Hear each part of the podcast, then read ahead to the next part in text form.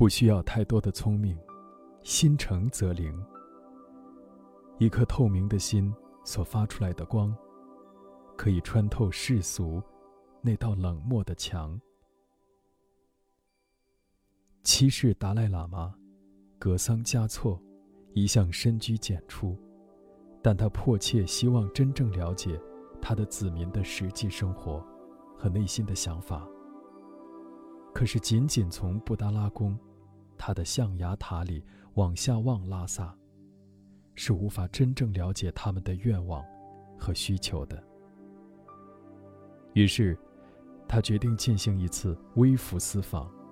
他装扮成一个朝圣者，用一顶带有长带子的帽子遮住脸，就独自步行出发了。他匿名到过许多地方。所到之处，人们都把他当成一般的朝圣者看待，根本没有人会想到他就是活佛，因为大部分的西藏人都不曾见过他的容貌。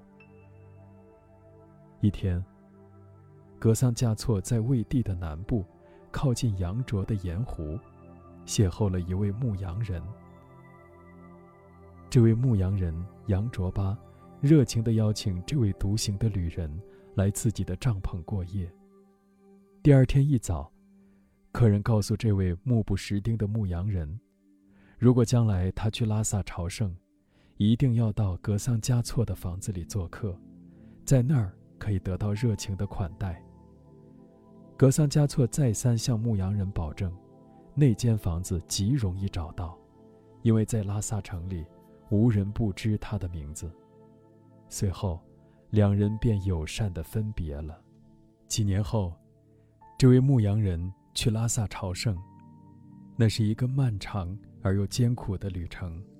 他一路祈祷跪拜，经过数月之久，才来到拉萨。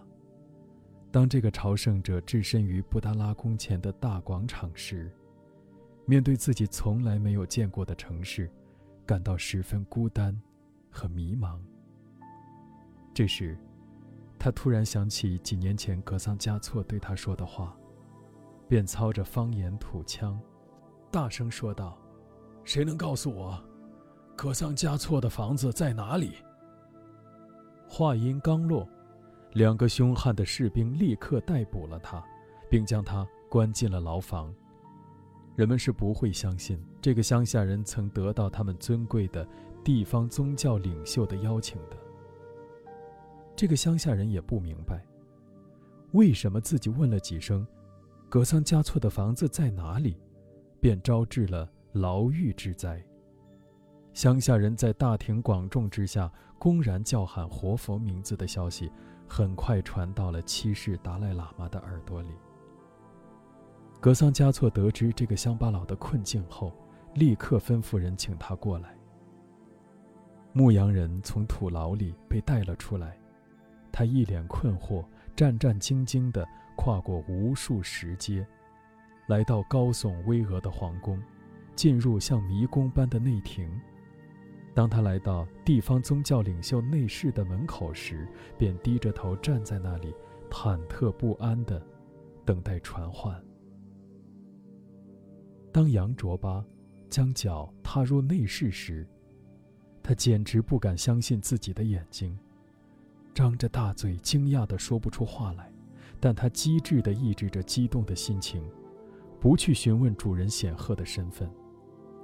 他进入那间私人的会客室，依照传统习俗，向七世达赖喇嘛行了三个跪拜礼，并献上了一条白色的哈达，然后小心翼翼地坐在主人的对面。格桑嘉措亲切地欢迎他的老朋友。招呼他坐到那张铺着华丽毯子的长椅上。杨卓巴从来都没有见过这么美丽的丝毯与五彩的华丽锦缎，连连摆手说：“让一个渺小的牧羊人坐在本尊的法座上是不吉祥的。”他对微笑的七世达赖喇嘛做出了如此的解释。这个天真的杨卓巴。上下打量了一番室内的装饰，不断的赞叹：“他又接着说：“尊敬的格桑嘉措老友，你坐在那么高的锦殿上，让我想起了爬在最高的峭壁上的蓝羊。你是怎么上去的呢？”格桑嘉措微笑地看着这个天真的牧羊人，眼里充满了慈悲。接着，这位没有见过世面的乡巴佬，开始对他朋友冷冰冰的地板表示了关心。你的豪宅虽然华美，但是太冷了。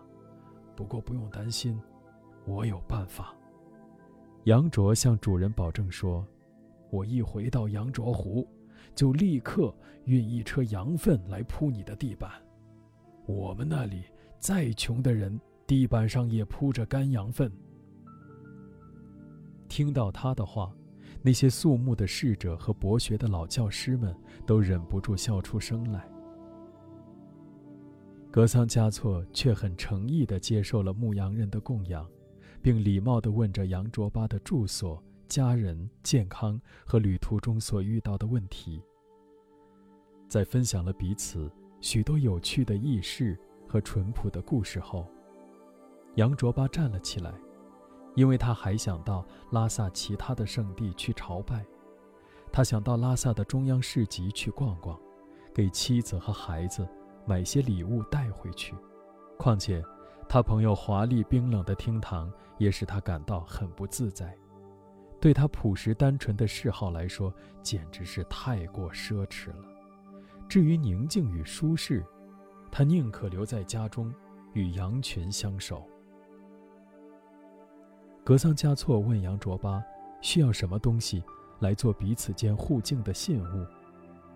杨卓巴对满屋的古董。鎏金的法器、华丽的画轴、挂在墙上的丝绣品、象牙、珠宝、银器或翡翠，看都不看一眼，只是十分羡慕地盯着格桑嘉措的发髻。他小声问：“有红色的彩带吗？我想在头上梳个髻，用它来挽头发。”他渴望将头发梳得整整齐齐。